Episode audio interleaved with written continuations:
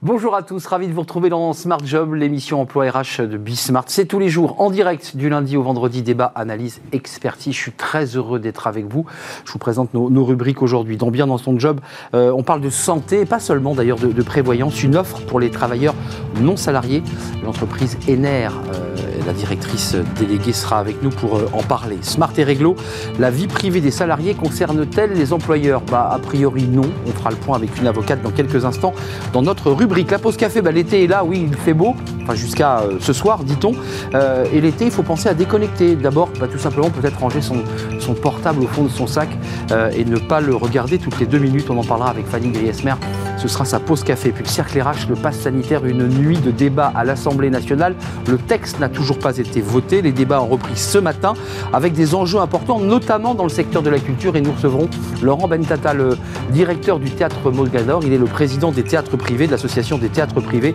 C'est vrai que le secteur culturel peut être impacté, je pense aussi au cinéma évidemment, par ces nouvelles contraintes sanitaires. Et puis euh, dans Fenêtre sur l'emploi, eh on parlera du marché de l'emploi qui se stabilise, euh, nous dit euh, l'agence d'intérim en ligne Mister Temps, des emplois stabilisés pour l'été. Il nous expliquera tout dans quelques instants.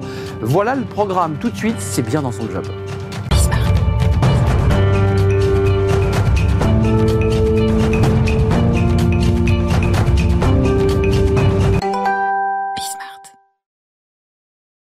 Bien dans son job, c'est une rubrique importante pour euh, les entrepreneurs, les indépendants, les, les freelances. On va parler de, leur santé parce que c'est un sujet important quand on est un, jeune créateur d'entreprise. Ben, parfois on oublie, on se dit ah mais oui, il faut que j'ai une mutuelle, c'est très important. Comment je vais faire pour la trouver cette mutuelle? Ben, On en parle avec Fanny Ridet. Bonjour Fanny. Bonjour.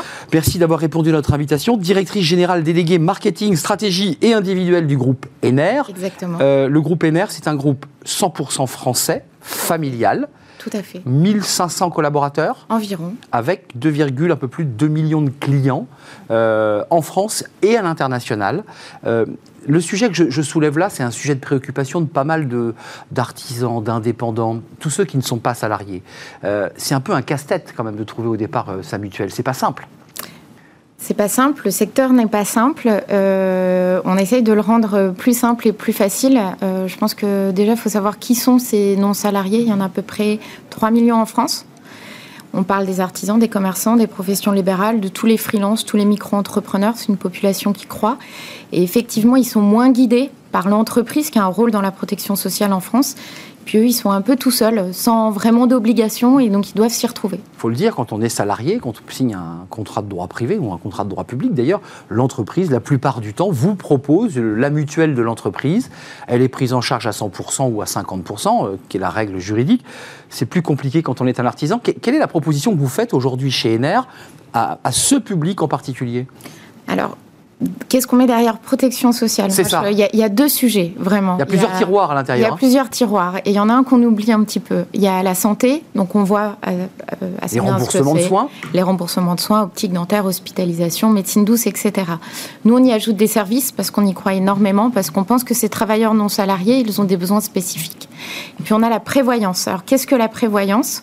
Euh, Ça, on le sait moins. C'est euh, tout ce qui vient en relais quand vous êtes en incapacité, en invalidité, donc en arrêt de travail ou en cas de décès, les salariés sont très souvent équipés, les travailleurs non salariés, c'est à peu près la moitié seulement qui a souscrit à une offre de prévoyance. C'est-à-dire... Ceux qui n'ont pas souscrit, excuse-moi Fanny, ils, ne touchent rien, ils n'ont pas de, d'aide, ils ont la sécu minimale. Exactement sinon, il n'y a rien. Il n'y a pas de, en cas de décès, les bénéficiaires, la famille, les ayants droit ne touchent rien s'ils n'ont pas souscrit de contrat de prévoyance. Donc vous nous dites que dans cette offre, il y a évidemment une offre de santé à destination, alors adaptée évidemment aux besoins de chacun, ça va sans dire, parce que tout ça se module, mais surtout, vous insistez sur la notion de prévoyance. Tout à fait, parce que la prévoyance, euh, c'est quelque chose auquel on ne pense pas forcément. On se protège contre un aléa de la vie qui intervient heureusement moins souvent qu'un problème, euh, un problème de santé ou d'aller chez le dentiste ou chez le médecin euh, pour quelque chose d'assez banal.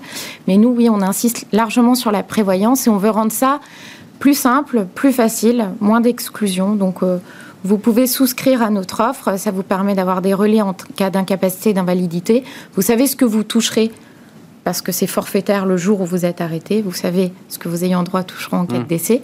Et puis, on n'a fait pas d'exclusion. Donc, si vous avez des problèmes au dos, Il y a beaucoup qui vous excluent. Nous, on accepte tout le monde. Pourquoi? Parce que c'est très, très coûteux, ça, pour le. C'est coûteux. Bah oui, parce qu'on va souvent chez le médecin, parce qu'on est en arrêt maladie souvent. Exactement. Les maladies euh, psychiatriques aussi, c'est un problème. Ou les sports à risque. Nous, on a essayé de lever au maximum ces exclusions parce qu'on veut répondre au plus grand nombre de travailleurs non salariés. Alors, vous, avez euh, conclu un partenariat avec Concilio, puis il y, a un sondage qui est très intéressant, TNS, euh, où, le chiffre est quand même assez effrayant. 40% des travailleurs non salariés ne disposent pas de mutuelle complémentaire ou d'assurance prévoyance. 40%. 40%. Ça veut dire que euh, il faut qu'ils ne tombent jamais malades et quand ils tombent malades, ils payent leurs médicaments et leurs frais, leurs frais de santé. C'est bien de ça dont il est question. C'est bien de ça dont il est question sur la prévoyance ils ont plus de revenus. Sur la santé, le taux d'équipement est quand même un peu plus élevé parce qu'on peut aussi être couvert par la mutuelle de son conjoint si son conjoint est mmh. salarié. exact. Donc on est quand même un peu plus couvert. Mais en tout cas, souvent, ils ne sont pas couverts spécifiquement et il y a des restes à charge qui sont importants, y compris en santé, au-delà de la prévoyance. Aujourd'hui, le dentaire, l'optique, euh, les remboursements de la sécurité sociale ne suffisent pas sur une monture euh, et des verres. Évidemment. Je pense que vous le savez. Oui, on le sait tous quand on, essaie de mettre des lunettes euh, hors, hors métallique version sécu. Exactement. Il y a une offre, hein, il faut le savoir, il y a une offre sécu. Tout à fait, il y a le reste à charge zéro. Exactement. Obligatoire pour l'opticien de proposer cette, Tout à fait. cette paire de. Pour tous les opticiens, c'est obligatoire. C'est vrai aussi en audio et en dentaire. Hum mais on peut vouloir autre chose que ce qui est défini dans le reste à charge zéro. C'est intéressant, le, groupe MR, je leur dis, groupe français, familial, il y, a, quand même une volonté quand même d'aller au plus près des, besoins d'une catégorie qui est importante pour notre économie, parce que c'est les entrepreneurs, ils créent de l'emploi, ils créent de la richesse. Et pourtant, c'est un peu le modèle social français, c'est un peu les enfants pauvres du système. Effectivement. Quand même.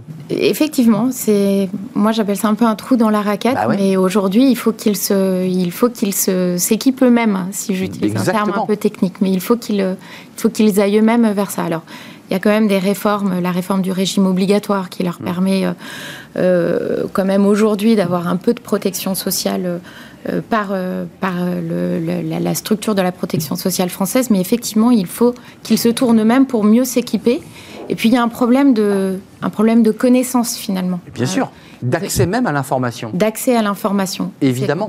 C'est pour un chef d'entreprise qui a d'abord souvent la tête dans le guidon de son développement c'est compliqué, il faut passer quelques coups de fil. Souvent, on vous demande, c'est ce que vous évoquiez, hein, il y a des maladies qui vous excluent, euh, on fait des barèmes, il y a des tableaux, enfin tout ça reste quand même assez compliqué. Pour la retraite, puisqu'on parle d'un système social très particulier pour les salariés, très protecteur, il faut le dire, euh, il l'est moins pour les professions indépendantes et les freelances. Euh, la retraite, là aussi, vous vous dites, c'est aussi c'est un sujet sur lequel il faut falloir travailler. On parle de la prévoyance, on parle de la santé, et très souvent on parle de la retraite. Exactement. La complémentaire. Tout à fait. Aujourd'hui, le groupe NR ne travaille pas sur la retraite euh, des travailleurs non salariés, des indépendants, mais c'est une idée, effectivement. Si vous dites que je l'ai dans un coin de la tête, oui, tout à fait. Oui, j'étais sûr que, Parce que cette question des retraites reste l'autre versant de la difficulté pour l'artisan ou pour le conjoint de l'artisan ou la conjointe de pouvoir bénéficier d'une retraite correcte et décente euh, au moment de la retraite. Et c'est pas le cas. C'est un vrai sujet, effectivement. Euh, pour, pour, ce, pour se résumer, Fanny, euh, avant de nous, nous, quitter, concrètement, le plus simple pour ces artisans, ces indépendants qui sont en galère, qui disent j'ai pas de mutuelle, ils vont sur votre site, ils sont pris en charge. Il y a quoi? Il y a, un, il y a un service client? Parce que c'est quand même très important d'être pris en main alors nous, on travaille beaucoup avec des courtiers indépendants qui distribuent notre offre, euh, qui sont des experts de la protection sociale, qui vont guider vraiment le, travailleur non salarié dans le choix. Ils ont un devoir de conseil, ce qu'on appelle un devoir de conseil. Ensuite, quand ça arrive chez nous, nous, on a mis les services qui vont bien. C'est-à-dire que chez nous, on veut ça simple, on veut ça digital. Vous allez chez le kiné, vous avez une facture, vous la prenez en photo, vous l'envoyez sur l'application, vous êtes remboursé en 48 heures. C'est simple. Ouais, c'est pas mal. Et puis on a ajouté des services de santé autour de la conciergerie médicale parce qu'on est persuadé que ces travailleurs non salariés, ce sont des dirigeants d'entreprise. Et donc, ils ont des besoins de dirigeants. Ils ont beau ne pas être dirigeants d'entreprise du CAC 40, hmm. ça reste des dirigeants. Vous les traitez comme des dirigeants Exactement, c'est une vraie volonté. On les traite aussi bien que les dirigeants des grandes entreprises, parce qu'on a beaucoup de grandes entreprises dans nos clients. Et les travailleurs non salariés, on les considère vraiment comme des dirigeants. Tiens, avant de nous quitter, c'est le mal parfois des, journalistes, euh, le mal de dos, le stress, la fatigue. On va beaucoup chez l'ostéopathe. Vous avez évoqué les médecines douces. Il y a eu un débat, même à l'Assemblée, qui, a déremboursé une partie de, l'homéopathie. Euh, comment ça se passe chez vous, ce, rapport aux médecines douces euh, Ostéopathie, médecine douce, vous prenez en charge? Les médecines douces sont prises en charge. Nous, on va aussi sur le sujet de la prévention, c'est-à-dire que Parfois, on y va un peu en curatif. On va beaucoup sur le sujet de la prévention. On y va quand on a mal. On y va un peu en retard, souvent. Et donc, c'est pour ça que nous, on croit au parcours de soins un peu coordonné. Et c'est pour ça qu'on travaille l'aspect prévention aussi dans les offres, avec la mise à disposition de services. Parce que la santé, c'est un sujet, euh, bien sûr, il faut du curatif, mais il faut se, se prendre un peu en main en amont, puisqu'on sait que derrière, euh, ça permet quand même. Euh, oui, on peut résoudre plein de choses en faisant du sport, en faisant attention à son alimentation, en faisant de la prévention. Exactement, mais aussi en ayant des parcours de soins euh, coordonnés, en allant voir la bonne personne. C'est pour ça qu'on a, qu'on a conclu ce, partenariat avec Concilio. C'est une, une conciergerie qui vous permet d'avoir accès aux meilleurs médecins, d'être dans des parcours de soins coordonnés, d'avoir des rendez-vous express avec les médecins. C'est l'enjeu. Et c'est tout l'enjeu. De ne pas attendre six mois pour avoir le, le rendez-vous. Exactement. Alors on a une réalité parisienne grande ville, qui n'est pas toujours euh, la réalité des provinces et des déserts médicaux. Or, nos travailleurs non salariés, ils sont partout en France. Hum, hum, hum, Encore qu'à Paris, il y a aussi des difficultés pour accéder aux médecins. Euh, c'est aussi un sujet dans les grandes villes. Hein. Exactement. Les déserts médicaux, c'est aussi dans les grandes villes. Tout à fait. Mais notre promesse, elle est autour de la téléconsultation, mais aussi sur le fait d'accéder aux meilleurs médecins. On va vous dire qui est le meilleur médecin pour votre pathologie. Sur ce sujet. Exactement. Ça vite aussi de tourner en rond dans des parcours de soins où parfois on est un peu perdu. Ça, c'est le partenariat avec Concilio. Merci d'être venu nous rendre visite. Allez sur le site, allez vous, bah, vous faites-vous guider, en fait, tout simplement. On a besoin d'être accompagné sur ce genre de, de, sujets qui sont des sujets très personnels et, finalement presque intimes. Merci Fanny Ridet d'être venue sur notre plateau, directrice générale déléguée marketing. Vous avez un long titre, hein Stratégie individuelle du groupe NR. C'est très long. Euh, merci d'être venu nous rendre visite. Groupe NR, rappelons-le, groupe français, euh, groupe familial. Et indépendant. Et indépendant, faut-il le préciser? On va faire un peu de droit, tiens, c'est notre rubrique Smart et Réglo. Ça, ça intéresse évidemment peut-être la directrice déléguée. Euh, le rapport à la vie privée, bah oui, euh, est-ce que la vie privée intéresse les, employeurs? Bah, On en parle tout de suite avec une avocate. La vie privée des salariés concerne-t-elle les employeurs? Je ramasse les copies dans six minutes avec euh, Amélie euh, Egel Dinger. Je l'ai bien dit, vous avez vu, c'est formidable. Avocat en droit social au cabinet PDGB. Merci d'être avec nous parce que c'est un sujet évidemment qui est assez récurrent dans cette euh. relation entre vie privée et vie publique. le principe de droit, c'est quoi? La vie privée, pour le dire simplement, est protégée.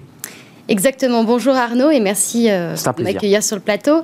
Alors effectivement, ce que dit le droit sur la vie privée, alors c'est un, un principe, j'ai envie de dire, constitutionnel qui est protégé par euh, la Déclaration des droits de l'homme et du citoyen et qu'on retrouve aussi également dans le Code civil en son article 9. Chacun a le droit au respect de sa vie privée.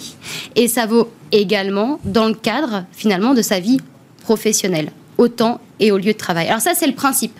C'est un principe qui a été reconnu à plusieurs reprises, notamment par euh, les juridictions. C'est-à-dire qu'on a de la jurisprudence qui dit que euh, l'employeur ne peut pas sanctionner le salarié pour des faits euh, qui relèvent de sa vie. Alors, on, retrouve la notion de vie personnelle. En fait, oui, vie personnelle, c'est compliqué, c'est quoi? C'est ça. En fait, ça regroupe plusieurs notions plusieurs réalités. Alors, on, retrouve le domicile, la vie amoureuse, mmh. la santé du salarié. Donc, ce sont des éléments, c'est assez assez important finalement. Et sa vie numérique. C'est ça, exactement. Les réseaux sociaux, on pense tout de suite aux réseaux sociaux avec la vie numérique. Euh, concrètement, un, homme ou une femme tombe amoureux sur son lieu de travail d'un homme ou d'une femme. Euh, est-ce qu'il peut être licencié pour cette relation amoureuse? Alors la question est intéressante. Non.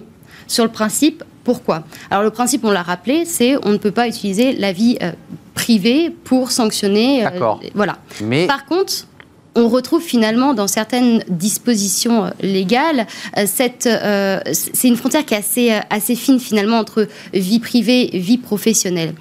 Quelqu'un, on ne peut pas retrouver par exemple une clause de célibat dans les contrats de travail. C'est interdit.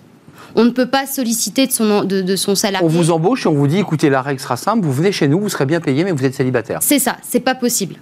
En revanche, on va retrouver finalement, euh, c'est là où ça va intéresser euh, l'employeur, euh, c'est-à-dire qu'on va retrouver des dispositions légales qui prévoient que si salarié, on a deux salariés qui sont mariés ou paxés, eh bien, ils peuvent prendre leur congé ensemble. Évidemment, ça c'est l'enjeu des congés pour pouvoir euh, bah, rassembler la famille. C'est ça, mais là ça intéresse, la vie privée intéresse l'employeur puisqu'il va décider si oui. C'est vrai, dans ce cas-là il s'y intéresse. Effectivement, et pareil également on retrouve aussi, euh, alors on ne peut pas par exemple deux salariés qui vivent, euh, qui sont mariés ou paxés ou qui vivent ensemble, enfin qui, travaillent aussi ensemble, on ne peut pas leur dire bah, si un est licencié, l'autre sera licencié. Mais on retrouve par exemple cette clause dans certains contrats de concierge ou de gardien Donc finalement, cette vie privée qui, dont le principe, le principe dispose que le, salarié, on la protège. Voilà. Mmh. Eh bien, il y a des, des exceptions.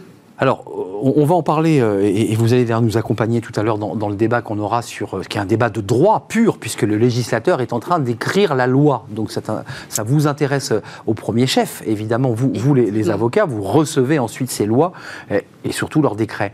Le, pass sanitaire, là, il y a un vrai débat sur la vie privée, c'est-à-dire, un, Question simple, l'employeur, à l'entrée de son entreprise, pas le patron, mais en tout cas ses salariés, est-ce qu'ils peuvent, ces agents, vérifier les passes sanitaires et les cartes d'identité de leurs salariés? Voilà. Est-ce qu'il se dit, moi, je veux vraiment aller je veux être carré, je vérifie. C'est possible ou pas ça? Alors aujourd'hui, en l'état, alors c'est vrai que le Covid, faut le dire, le Covid, la, la période un peu complexe Covid, a la vie privée pendant cette période-là a intéressé. C'est la question, la question centrale qui se pose aujourd'hui, c'est est-ce que ça intéresse l'employeur? Effectivement, puisqu'on l'a vu avec le télétravail, par exemple. À un moment donné, alors bien évidemment, on a l'accord national interprofessionnel qui va vous dire euh, que ça n'empiète pas sur la vie personnelle. D'ailleurs, on a des palliatifs, c'est-à-dire que l'employeur va, en concertation avec le salarié, prévoir des plages horaires pour éviter de contacter son salarié pendant qu'il travaille en dehors des heures de travail. Mais on a eu cette, question qui s'est posée en amont du, de, de pass sanitaire et de ce projet de loi-là, notamment lorsque euh, on a demandé euh, aux salariés de démontrer, de prouver et d'apporter la preuve à son employeur qu'il ne pouvait pas travailler en télétravail à cause, euh, parce qu'ils gardaient leurs enfants. Exact. Et ben Premier confinement. C'est ça. Et donc cette question-là, déjà, est-ce que la vie privée intéressait l'employeur? La réponse a été oui. De fait, il n'a pas eu le choix. Ben oui. Puisqu'ils ont, ils ont dû garder notamment ces preuves-là. Et tenir compte de l'argument de il a un enfant, il ne peut pas travailler. En cas de contrôle. Bien sûr. Après, on a eu cette deuxième question qui s'est posée suite euh, à, donc pareil, pareil dans, cette, dans ce contexte de Covid, qui était est-ce que je peux tester la température de mes salariés mm. en amont, en arrivant au sein de l'entreprise? Ça commençait par la température, c'est Exactement. Et sur cette position-là, on avait tant euh, le gouvernement que euh, la commission nationale d'informatique et liberté qui nous disait la chose suivante, ce n'est pas une obligation et vous ne devez pas garder ces informations-là puisque ça concerne la santé du salarié santé du salarié, je vous ai dit, vie privée. Mm, mm, mm. Aujourd'hui. Données confidentielles que l'entreprise n'a pas à connaître. Effectivement. Et là, on arrive sur donc, ce projet de loi qui a été euh, pour l'instant validé par le Conseil d'État, qui est en cours euh, euh, de, devant et devant le Parlement. il discute sur ce projet de loi et qui pose durement d'ailleurs effectivement cette question-là. Pour l'instant, à la lecture du projet de loi, j'ai envie de dire la vie privée, le pass qui donc sanitaire qui finalement est dans cette vie privée, eh bien concerne finalement l'employeur à l'instant T. Euh, juste une dernière question avant de nous quitter euh, et avant de retrouver Fanny Griesmer pour sa, pour sa chronique, euh, j'allais dire, d'été, estivale. un salarié qui passe trop de temps euh, sur ses réseaux sociaux. Je pense à Facebook notamment, je pense à Instagram, et qui, entre guillemets, met sa vie en scène sur ses heures de travail, ce qui, est assez réel, c'est un cas très pratique. Euh, est-ce que l'employeur peut euh, dignement le licencier parce qu'il considérerait que sa vie personnelle ou privée, son loisir numérique, empiète sur la qualité de son travail? Alors, le principe, on ne peut pas licencier. Ça, je l'ai rappelé euh, plusieurs fois. Après, si euh, ça cause un trouble objectif à l'entreprise, euh, l'employeur peut le licencier. Et c'est l'exemple. Pour quel motif? Réelle et sérieuse, cause réelle et sérieuse? Oui, pour la faute, pour faute. Pour faute grave. Pour faute. Pour faute. Alors ça peut aller jusqu'à jusqu'à la faute grave, mais pas toujours. Alors on a plusieurs sur le sujet plusieurs jurisprudences. On a cette fameuse euh, cette dernière jurisprudence sur Facebook où on avait euh, un salarié qui travaille dans une enseigne de textile pour enfants qui avait euh, publié une, une photo en, en, 2015, je crois, qui était qui portait atteinte finalement également à la société et qui a été licencié le licenciement a été retenu par les juges. De la même manière, alors là, on n'est pas sur on pas sur Facebook, mais on est sur euh, d'autres réseaux sociaux où on avait euh, des salariés en dehors du temps et au lieu de travail qui avaient euh, fait, qui avaient organisé une soirée. avec qui, qui, avait filmé avec des propos racistes mm.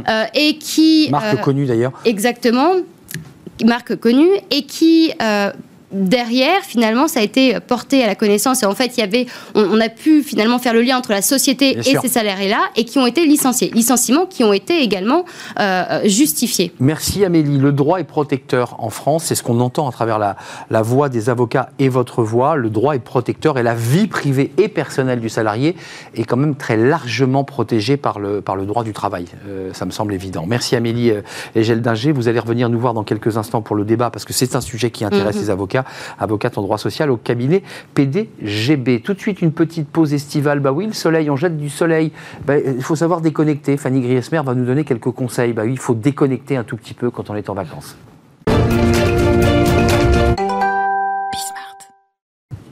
Fanny Griesmer, la pause café, une pause café particulière car c'est votre anniversaire. Je tenais à, vous saluer. Il et paraît, oui. Et à vous souhaiter un bel anniversaire. Voilà, c'est important qu'on se dise aussi ces choses-là qui sont agréables. L'été arrive, les vacances arrivent. Euh, je ne sais pas si vous êtes capable de le faire, mais en tout cas, les conseils que vous nous donnez, Absolument pas. c'est euh, apprenez à décrocher. Oui, oui. c'est vrai qu'on a eu hein. un, printemps confiné, un début d'été assez pluvieux. L'heure est venue pour la plupart d'entre nous bah, de changer d'air, de prendre le large, de profiter de quelques jours de congé bien mérités. Vous comptez les jours, des projets bah, de farniente, de détente, de bain de soleil plein la tête, mais voilà, paradoxe absolu. Une fois installé dans votre transat, une limonade dans la main, lunettes de soleil sur le nez, bah voilà, vous ne pouvez pas vous empêcher de regarder vos mails professionnels sur votre portable. Partir en vacances loin, c'est bien, mais ça ne sert pas à grand chose si votre tête, elle, reste au bureau. Euh, il y a un peu de benchmark. Les Français, dans, dans espèce de, panorama des touristes occidentaux, ils décrochent, ils décrochent pas? Ils ont beaucoup de mal à décrocher, ah. déconnecter complètement pendant les, vacances. Ça semble totalement impossible, en tout cas pour près de 7 Français sur 10. Selon un sondage réalisé l'été dernier par la plateforme de recrutement par intérim CAPA, 71% des Français répondent aux mails ou appels professionnels pendant leur congé. 35% lisent leurs mails au moins une fois par jour. Et eh oui, 10% de façon hebdomadaire. L'angoisse sans doute bah, de se retrouver un petit peu sous l'eau et sous les mails à leur retour. Ils ne sont que 6%, 6% seulement à couper les ponts avec leur messagerie professionnelle. Le coupable, il est tout trouvé. Il est là devant vous, Arnaud, le smartphone, celui euh, qui nous relie euh, en permanence avec notre travail et qui nous suit absolument partout, y compris en vacances bien sûr. Euh, mais pourquoi on a autant de mal? Pourquoi c'est si compliqué, Fanny? Ah, pour, pour, nous tous, hein, faut le dire. Pour nous tous, on pense forcément à la pression euh, qui nous laisse assez peu de répit. Une pression bah, qui va même au-delà, en réalité, au-delà des soucis du bureau et des dossiers euh, que l'on peut avoir à gérer, puisque 27% des sondés ont peur de perdre leur emploi s'ils ne restent pas en contact avec le bureau pendant leurs vacances. Je trouve ça assez inquiétant. 20% mmh. déclarent qu'ils le font parce que bah, leurs collègues font de même, hein, ou commencent à se sentir euh, coupables de décrocher. Et 22% suivent ce qu'il se passe au travail car ils s'ennuient pendant leurs vacances. Hum, c'est pas sympa pour leurs femmes. Je trouve que c'est beaucoup. C'est pas gentil pour leurs femmes, tout ça. Euh, et, pourtant, c'est nécessaire, je veux dire, d'un point de vue presque médical, de faire une pause. Indispensable. Ça, doit même s'inscrire en tête de vos priorités hein, pour les vacances. Une césure euh, estivale qui est l'occasion idéale de prendre un petit peu de recul, faire le vide, se ressourcer et surtout recharger les batteries. Une énergie et peut-être de nouvelles idées, qui sait, dont vous aurez certainement grand besoin à la rentrée. Une vraie pause, hein, quelle, que soit d'ailleurs la, saison, c'est toujours bénéfique. Elle vous rendra meilleur, elle nous rendra en tout cas que meilleur, plus opérationnel et productif. C'est aussi une, bah, barrière de prévention contre le surmenage et le burn-out. Encore faut-il réussir à déconnecter, hein, à faire le vide dans sa tête, en tout cas l'espace de quelques jours, et c'est pas toujours évident. Euh, les bons conseils, Fanny, pour euh, parce que c'est un peu ça l'idée, c'est qu'est-ce que vous nous dites là? Parce que certains sont en train de faire les valises là. Bah, le le on, on oublie le téléphone? Euh, alors, on, oublie le téléphone, mais surtout, on prépare son départ. Si on est, dans les valises, vous êtes peut-être encore un petit peu au bureau pour partir l'esprit tranquille et le cœur léger. On part dans les règles de l'art. Il n'y a rien de pire que de partir avec des incertitudes, des questions ou des dossiers en suspens Si vous avez des collègues, un collègue qui gère en votre absence, organisez une passation de pouvoir, ça vous rendra plus serein.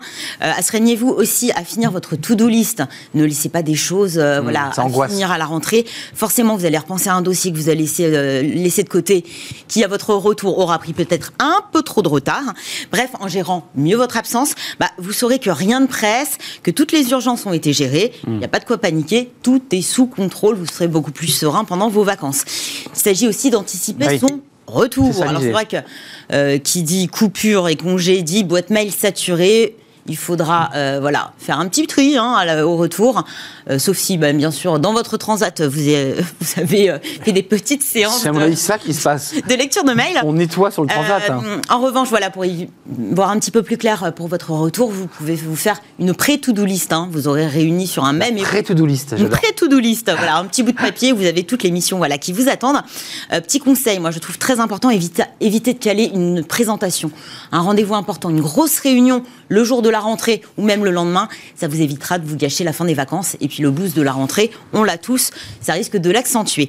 Il s'agit aussi, et vous en parliez, de couper le cordon. C'est ce fil électronique hein, qui vous retient au travail.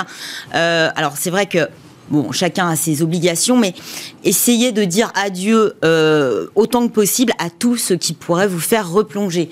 Si vous avez un portable professionnel, laissez-le au bureau.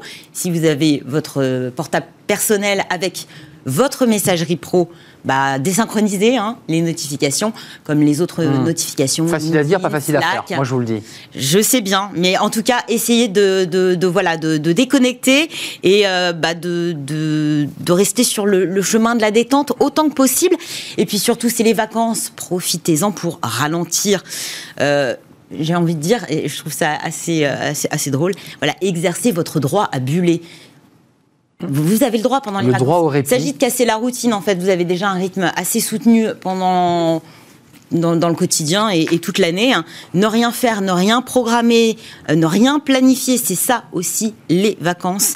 Vous pouvez faire ce qu'il vous chante, vous ne rien faire du tout. Lâcher prise pour de vrai, c'est possible, c'est ce qu'on va essayer de faire Arnaud, n'est-ce pas?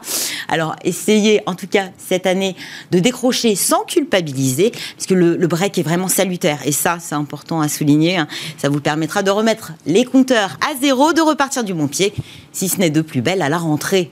Bon, écoutez, il y a beaucoup de choses qui nous attendent à la oh là là là là. Bon, on va essayer de suivre tous les conseils de Fanny. C'est pas si simple. Je vais, moi-même euh, essayer de les appliquer. De lâcher, voilà, c'est ça. Lâchez, lâchez donc votre téléphone euh, et regardez plus vos mails. Je ne sais pas si c'est possible. Essayez de le faire en tout cas. Euh, et puis si vous êtes sur vos lieux de vacances et que vous nous regardez, bah, passez de belles vacances évidemment et profitez bien. Profitez. profitez, soufflez. merci Fanny d'être venue sur le plateau pour cette avant-dernière émission de la saison, puisque demain ce sera la dernière émission de la saison. le cercle RH aujourd'hui, c'est le pass sanitaire. Vous allez me dire, on en parle tous les jours. Bah oui, parce que les salariés, parce que les patrons d'entreprise, parce que les patrons du secteur culturel se disent qu'est-ce qu'il va sortir de cette loi, euh, quelles sont les obligations euh, auxquelles nous allons devoir nous, plier. On va en parler, on parle du secteur culturel avec un des acteurs, patron d'un théâtre connu à, Paris. Comment gère-t-il ses salariés? Comment va-t-il gérer, évidemment le, public? C'est un sujet de, de droit, c'est un sujet important et on en parle, c'est le cercle RH. C'est juste après cette pause.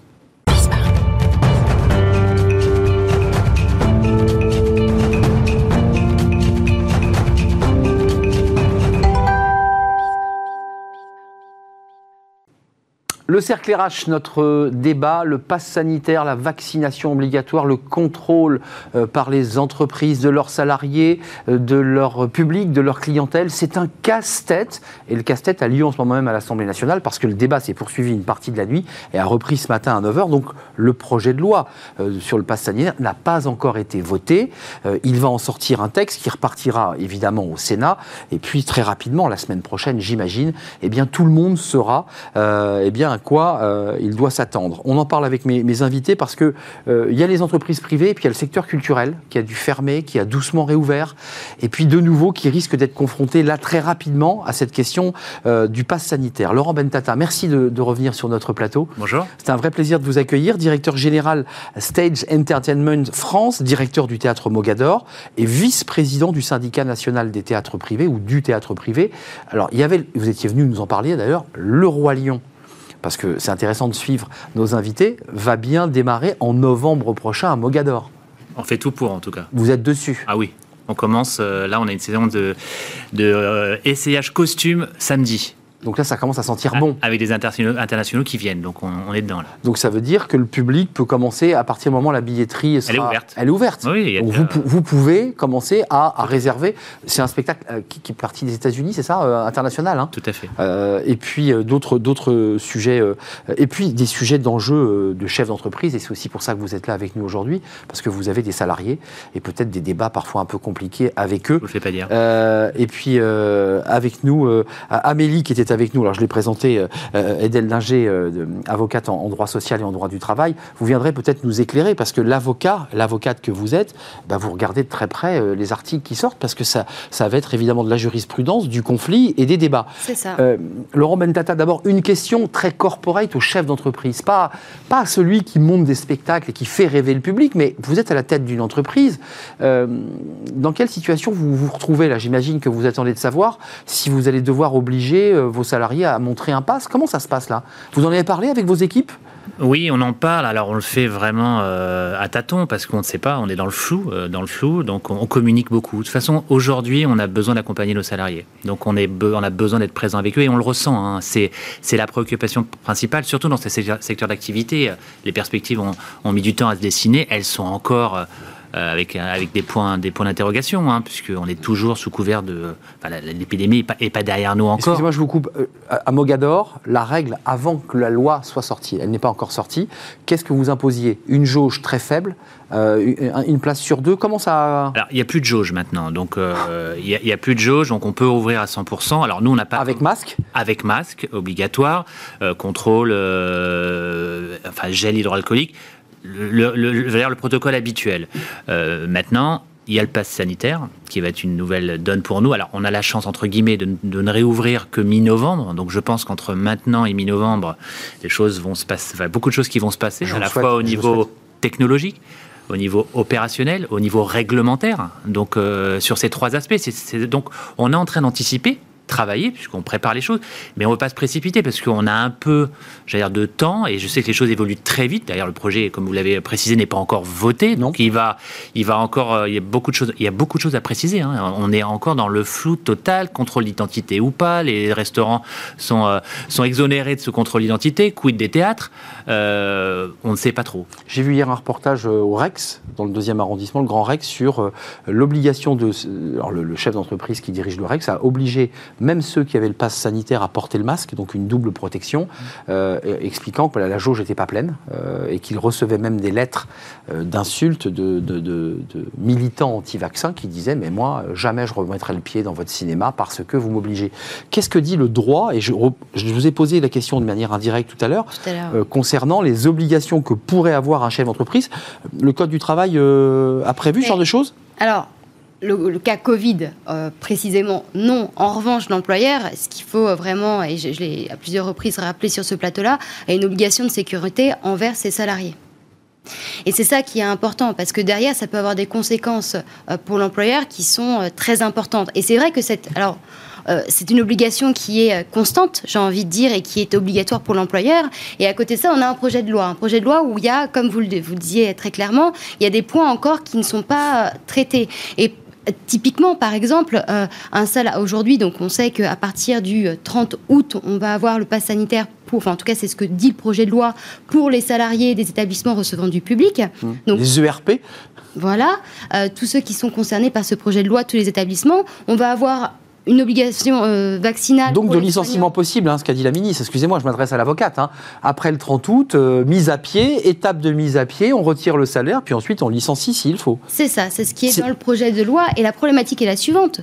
Quid? Est-ce qu'on peut poser des RTT, des, congés payés pendant cette période de, deux mois? Est-ce qu'on est sur de la mise à pied conservatoire ou pas? Finalement, le, le, champ juridique.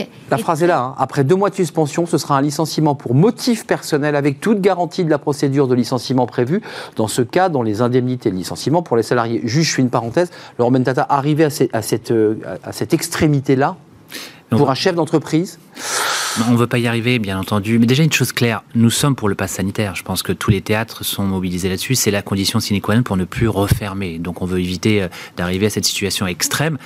Maintenant, euh, c'est vrai que ça arrive à la dernière minute. Euh, opérationnellement, c'est compliqué. Donc, j'ai cru comprendre que le Premier ministre allait mettre une certaine tolérance et indulgence au début, parce qu'il le faudra. Techniquement, les petits théâtres, pour eux, c'est compliqué. Nous, on est un grand théâtre, ok, mais les petits théâtres qui sont ouverts actuellement, nous, c'est pas, pas notre cas, mais. Ils font comment? Bah, C'est difficile de mettre en place. Mm. Comment vous devez faire trois filtres pour accueillir le public Filtre sanitaire, filtre sécurité, billetterie. Alors ça marche quand vous êtes une grande salle. Trois. Trois. Les, trois ne peuvent pas se faire dans le même, par le même opérateur, j'allais dire. Ah, il faudrait que technologiquement, alors ça va arriver, ça arrive déjà, mais qu'une technologie puisse lire un, un code barre billetterie et lire un code barre sanitaire. Donc euh, tout ça doit se mettre en place. C'est pas en une semaine. Donc ça veut dire qu'à Mogador, on passera par trois SAS. Euh, un premier qui serait sanitaire pour être sûr que la personne peut avancer. Un deuxième pour des questions de sécurité, j'imagine, de, fouille, je, l'imagine. Puis un troisième pour vérifier s'il a bien le billet, c'est ça? Bah, on va essayer, mais encore une fois, il y a une valeur expérientielle très forte et on, y prend, on y met un, souci, un, soin particulier à Mogador, de faire en sorte que ça soit très fluide pour le spectateur et que ce ne soit pas une contrainte. Donc, on va vivre avec. Donc on va devoir vivre avec ce virus, ça c'est une certitude. Donc le, le pass sanitaire, bon tout le monde, il est, il est décrié aujourd'hui, mais c'est le sésame obligatoire. Ok, on va, on va, on va y arriver on va vivre avec, il faut faire s'y habituer, à nous trouver les moyens en respectant la règle, bien sûr, ça c'est important parce que c'est pour le bien-être de, de, nos salariés, mais aussi nos spectateurs, mais il faut que ça soit fluide. Euh, juste d'un mot, parce que ça c'est un sujet qui nous arrive assez vite, Jean Castex dit, et, Olivier Véran, dans l'hémicycle hier soir, évoquait l'augmentation des contaminations par le Delta, du jamais vu, on nous parle d'une quatrième vague encore plus importante que toutes celles qu'on a vécues tout ça ne dit rien de bon, à la fois pour les vacanciers qui sont sur leur lieu de vacances, la première chose, et puis pour tous ceux qui sont les opérateurs de théâtre et les se disent non, on va nous refermer encore, on va repartir sur une séquence. C'est pas possible psychologiquement ça. À la différence près que par rapport aux épisodes précédents. On est vacciné par rapport aux épisodes précédents, on a la vaccination. Donc encore une fois, il faut activer la vaccination. Le seul, la, seule course et le, le seul objectif, c'est la vaccination. Encore une fois, je suis pas un médecin, donc c'est pas à moi de tenir ce discours-là, mais aujourd'hui, on veut recommencer à faire rêver les gens. On veut retrouver nos, spectateurs, on veut retrouver nos artistes. On a une spécificité dans le spectacle aussi, et c'est là que c'est important par rapport au, pass sanitaire et, et au protocole. On a des artistes qui ne sont pas masqués. Eux. Eh Donc là, euh, ils jouent, sans masque. Donc nous, on doit créer une bulle sanitaire, ce qu'on est en train sur lequel on, laquelle on est en train de travailler, pour éviter qu'ils soient en contact. Une bulle sanitaire, c'est quoi? C'est dans, le déplacement au niveau des coulisses, les, les faire se déplacer. En tout cas, il faut qu'ils travaillent. Euh, on a un objectif de, enfin, une obligation de moyens renforcés. C'est ce que j'ai cru comprendre en tant que chef d'entreprise. Donc on doit mettre en place toutes les, tous les moyens renforcés pour assurer leur sécurité. Donc moi, l'idée, c'est que ces artistes ne soient pas en contact avec des gens qui ne soient pas vaccinés.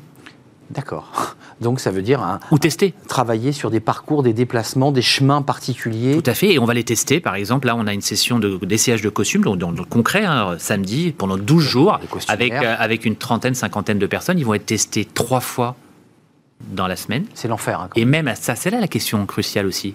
Les gens qui sont vaccinés, on les teste ou on les teste pas? Mais oui. Mais on est d'accord, puisque j'évoquais le Delta, qui peut aussi nous toucher malgré le fait que nous soyons vaccinés. Alors on nous dit que ça sera moins grave, je ne suis pas médecin, euh, lorsqu'on est vacciné que lorsque l'on n'est pas. Euh, enfin, tout ça ressemble à quand même à un casse-tête ahurissant. Euh, juste une question de droit. je regardais des, reportages pour préparer l'émission ce matin, et on nous disait dans un premier temps, les restaurateurs n'auront plus obligation de vérifier la carte d'identité.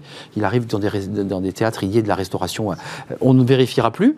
Et, je voyais au Mont-Saint-Michel, excusez-moi de le citer, des vigiles, donc qui ne sont pas des officiers de police judiciaire ou des gendarmes ou des policiers, demander la carte d'identité en plus du pass. Euh, concrètement, euh, Madame ben, l'avocate, qu'est-ce que dit la loi? Eh ben, le projet de loi ne dit rien sur ce point-là. C'est flou. je crois, de, hier soir, euh, Jean Castex qui disait que justement on traitait cette question d'identité et bah qu'il n'y aurait pas de contrôle d'identité. Bah Mais aujourd'hui, sur le projet de loi, rien.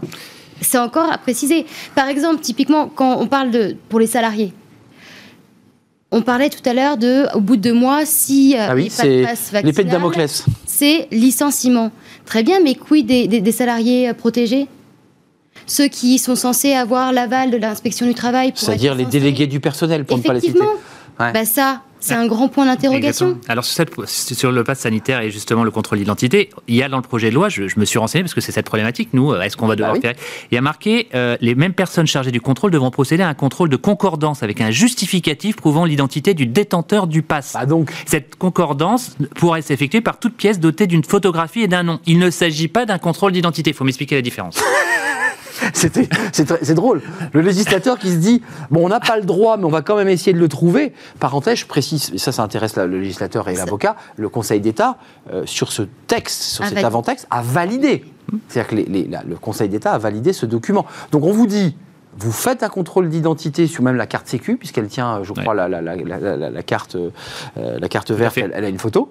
Euh, donc ça marcherait mais ce n'est pas un contrôle d'identité. Donc vous dites quoi à vos salariés? Pour l'instant, il, est urgent d'attendre Attendons de voir la fumée blanche qui sortira de, de l'Assemblée. Pas encore des décrets. Enfin, il faut aussi attendre les décrets qui vont sortir, qui vont préciser justement euh, plus clairement euh, ce qu'on entend par euh, contrôle d'identité ou pas, ce qu'on entend par finalement bien préciser ce projet de loi. on est quand même pour les, les, les salariés, c'est à partir du 30 août, euh, avec des précisions qui vont devoir intervenir. Vous réouvrez fin euh, novembre, c'est ça Mi-novembre. Donc d'ici mi-novembre, il y aura des décrets qui seront parus pour pouvoir bien expliciter finalement les termes de ce projet de loi. Je pense au film, parce que je sais que évidemment le cinéma, le théâtre, c'est un, un, univers. Euh, les comédiens sont, souvent des acteurs par ailleurs. je pense au film Camelot. Enfin, j'ai des interviews de, de son réalisateur qui a mis trois ans à faire ce film et qui disait quelques jours avant sa sortie Bon, évidemment, patatras, quoi. Si de nouveau on a encore des galères et on s'aperçoit que les cinémas sont pas remplis. C'est dur. Enfin, je veux dire, vous êtes aussi un exploitant de salle, vous faites rentrer du public. Il y a cette question-là quand même. Il y a un enjeu économique. On investit quand on fabrique un spectacle. Il y a un enjeu, mais enfin, moi je veux rester positif et optimiste. Je pense que le public et, les Français ont montré leur résilience. Quoi. Au début, on parlait du masque en disant mais jamais, jamais on portera le masque. Euh, on a porté le masque. Donc, euh, les gens vont y arriver. On va s'approprier le pass sanitaire parce que c'est le seul sésame pour vivre. Donc, euh, et le gouvernement, bon, l'a mis en place. Hein, et ça va mettre du temps. Je pense qu'il y a encore plein de zones, il y a plein de réglages. Ok, mais on va devoir aller là-dessus et on va devoir se faire vacciner. Je pense que c'est la seule condition et on va vivre avec ce virus. Il faut arrêter de croire qu'il va disparaître du jour au lendemain. Donc ça veut dire que vous préparez, vous Laurent Bentata, à la tête de Mogador, à une séquence longue où on va devoir, lorsqu'on ira au spectacle, s'habituer à ces trois sas que vous avez évoqué tout à l'heure, parce que visiblement c'est vers cela que vous allez. Tout à fait, et à nous de le rendre le plus euh, avec le sourire, en accueillant les gens, et à la fin, quand ils seront, je pense qu'ils vont encore plus apprécier le spectacle. Donc euh, ah que cette bulle. Ah oui, c'est là. On voilà, il y aura, il y aura. on parle de bulle sanitaire, on va créer une bulle émotionnelle qui sera encore plus forte. C'est une expérience. C'est l'enjeu, exactement. C'est l'enjeu des spectacles. Donc, euh, je pense que ça a encore plus de valeur.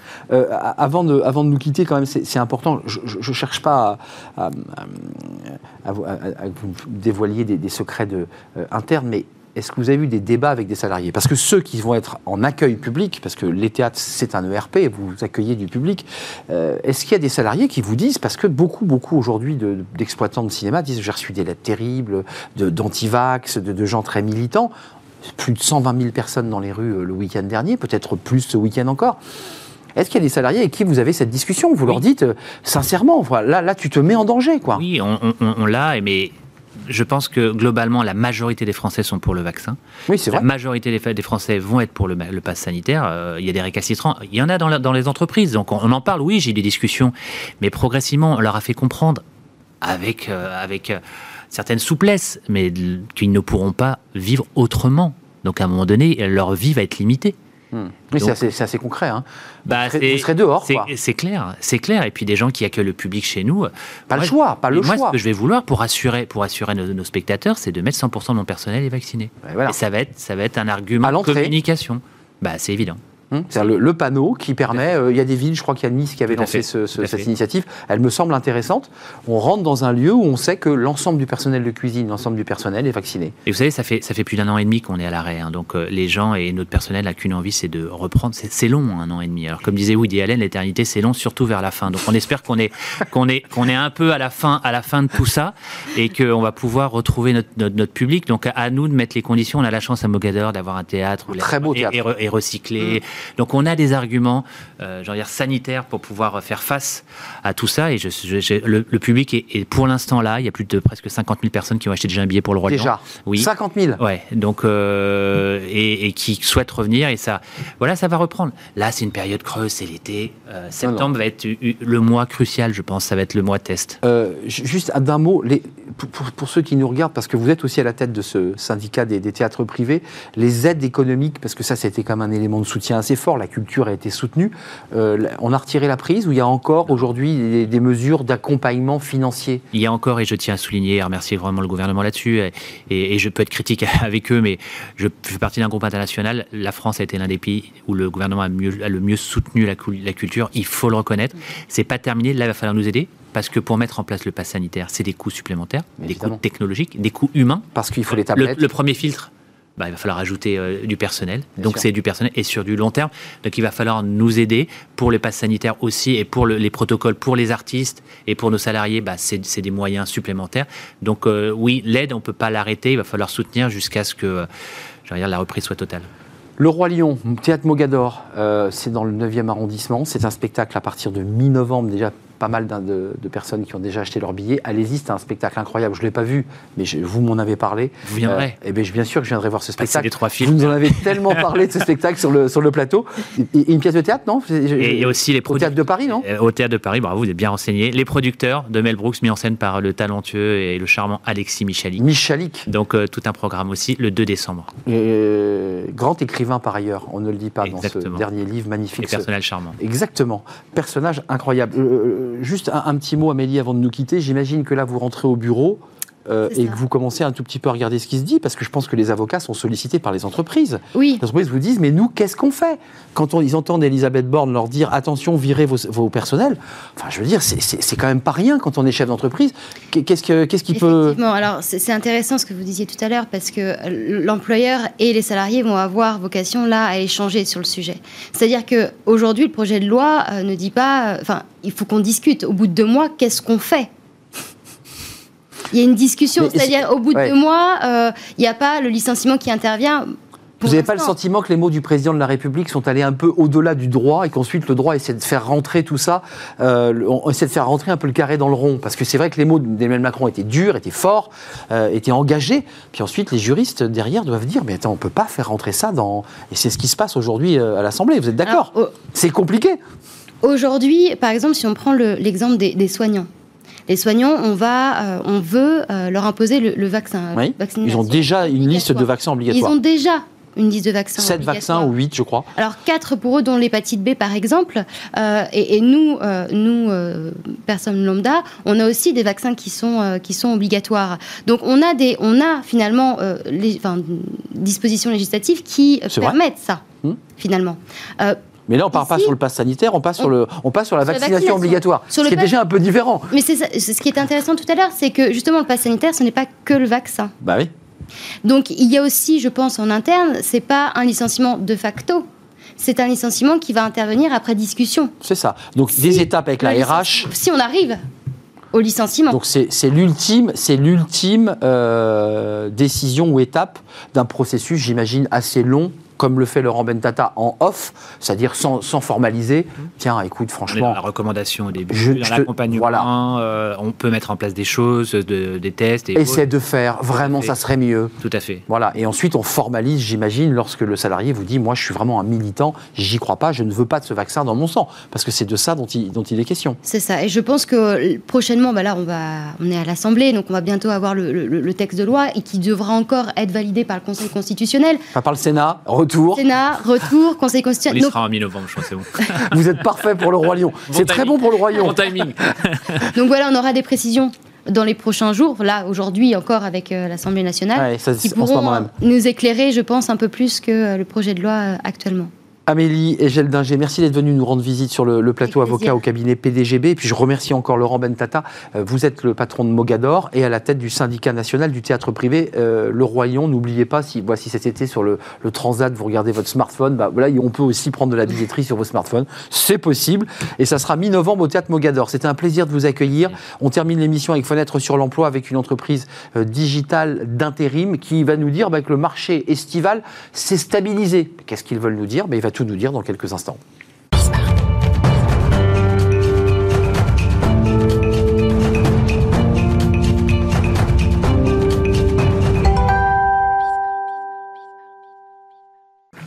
Fenêtre sur l'emploi, qu'en est-il du marché de l'emploi estival? C'est intéressant, on accueille Alexandre Femme, qui est le coprésident de Mister Temps Group.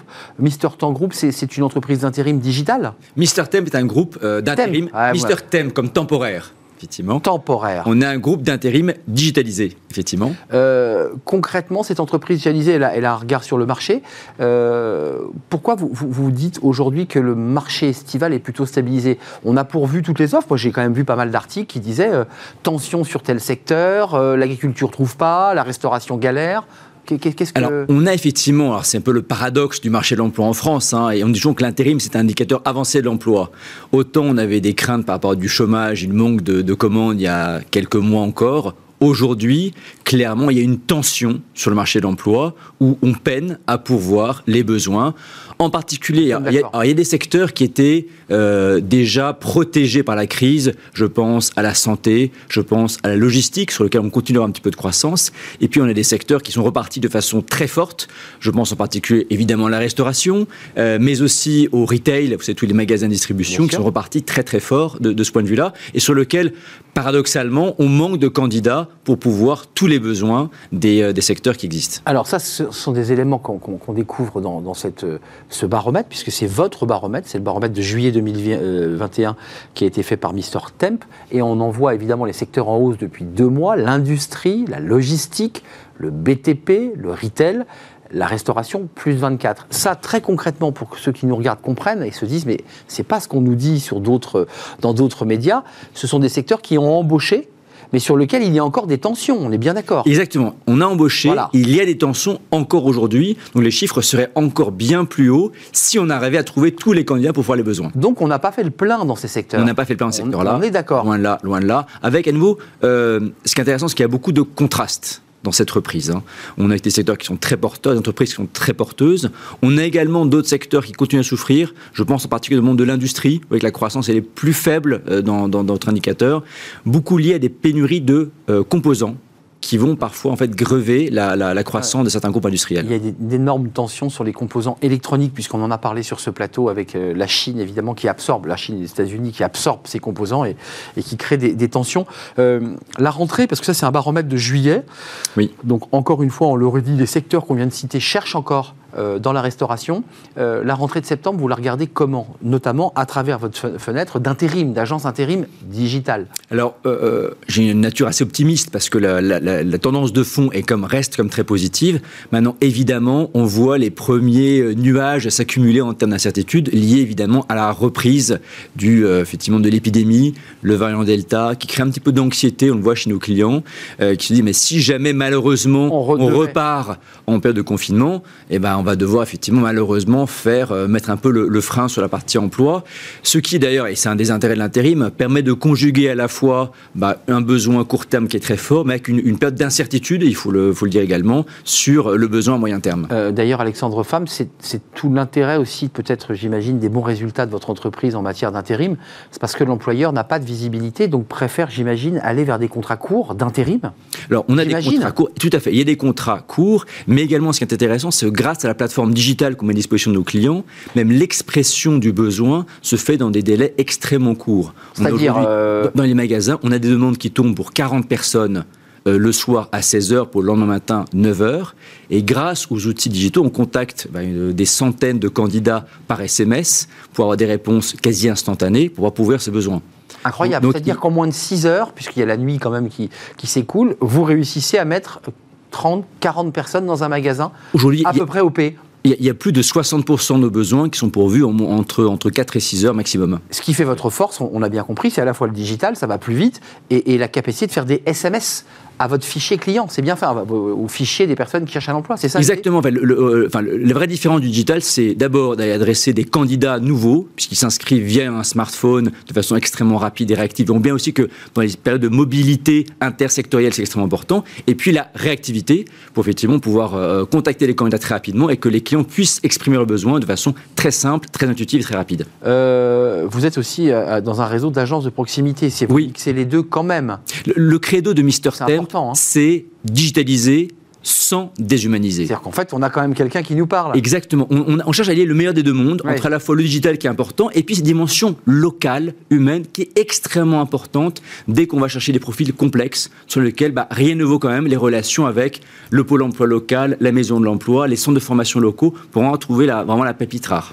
Euh, avant de nous, nous, quitter, vous dites angoisse des, des, entreprises qui ont une visibilité un peu faible aujourd'hui à cause de ce delta qui arrive, euh, et les salariés vous disent quoi? Aujourd'hui Parce qu'on le voit en parlant avec des restaurateurs, ils nous disent je ne trouve pas de main-d'œuvre parce que mes salariés ont vécu un an dans une situation euh, d'un certain repli, pour ne pas dire certain repos, une réflexion intérieure et ils ont renversé la table. Il y a quand même des inquiétudes là sur ces secteurs. De l'aide à la personne, c'est la même chose. Oui, il y a des secteurs qui, étaient, qui avaient des formes de pénibilité en termes d'horaire, en termes de week Il faut, il faut dire les choses. Hein. Euh, c'est vrai dans l'hôtellerie, euh, c'est vrai dans la restauration. On travaille quand les gens s'amusent. Hein. et, et, puis, exactement, ils sont des gens qui ont amené à, découvrir d'autres métiers dans la logistique, euh, avec des horaires de commande, cadrés, des horaires différents, cadrés, euh, des métiers intéressants nouveaux qu'ils ont pu découvrir. Et c'est vrai qu'aujourd'hui, lorsque on fait appel à des gens pour des missions, effectivement, euh, le samedi dans la restauration, on a des gens qui auparavant travaillaient dans le secteur, qui disent bah, finalement j'ai goûté autre chose, ça m'intéresse de rester dans ce nouveau secteur que j'ai découvert et, euh, et de pas bah, travailler samedi, difficultés et pas travailler samedi dans les conditions qui sont proposées. C'est une réalité. Donc c'est une réalité qui risque, à mon avis, de s'aggraver dans, les mois qui viennent parce que ces personnes-là n'ont pas envie de changer de, cap et vont rester sur leur ligne. Euh, Mais euh, c'est compliqué. Ou alors une nouvelle population. C'est euh, après, je, vous savez, je trouve ça aussi intéressant de créer la mobilité intersectorielle. On dit toujours en France que les gens sont cloisonnés dans une profession, un secteur, etc. Les mobilités sont créées de façon un peu forcée. Ensuite, à chaque employeur, à chaque secteur, de se réinventer en termes d'attractivité pour attirer aussi d'autres personnes. C'est pas non plus les, les, les jeunes aujourd'hui qui, qui, manquent en termes de, de recherche d'emploi. Et grâce à ce digital vous les touchez, j'imagine, beaucoup plus facilement. On va beaucoup plus simplement, beaucoup plus rapidement, effectivement. Merci Alexandre Femme, coprésident de Mister Temp comme temporaire groupe, avec du digital, on l'aura compris, mais du réseau, euh, du présentiel, euh, parce que c'est important d'avoir quelqu'un, un, monsieur ou une madame Mister Temp. Et puis je, rappelle que l'entreprise a été lancée en 2009, elle commence à avoir quelques années, euh, avec Rémi Sultan euh, c'est important de le, citer. Merci, c'est un vrai plaisir de vous accueillir. Vous étiez déjà venu dans notre émission il y a quelques mois. Merci d'avoir répondu à notre invitation. C'est la fin de l'émission. Euh, merci à vous, merci à vos réactions, merci à, tous ceux qui réagissent euh, sur la toile et évidemment sur l'ensemble des réseaux sociaux. Merci à Fanny Griesmer et à toute l'équipe. Merci à Kylian pour sa réalisation. Merci à Amanda pour le son. Merci à Pauline Gratel et à Emma pour l'accueil invité. Voilà, l'équipe est au complet. Je serai là demain pour la dernière émission de la, saison. D'ici là, portez-vous bien. Et puis peut-être ranger votre téléphone. Bah oui, Fanny Griesmer nous a donné ce conseil. Allez, on, on déconnecte aujourd'hui. À demain. Bye bye.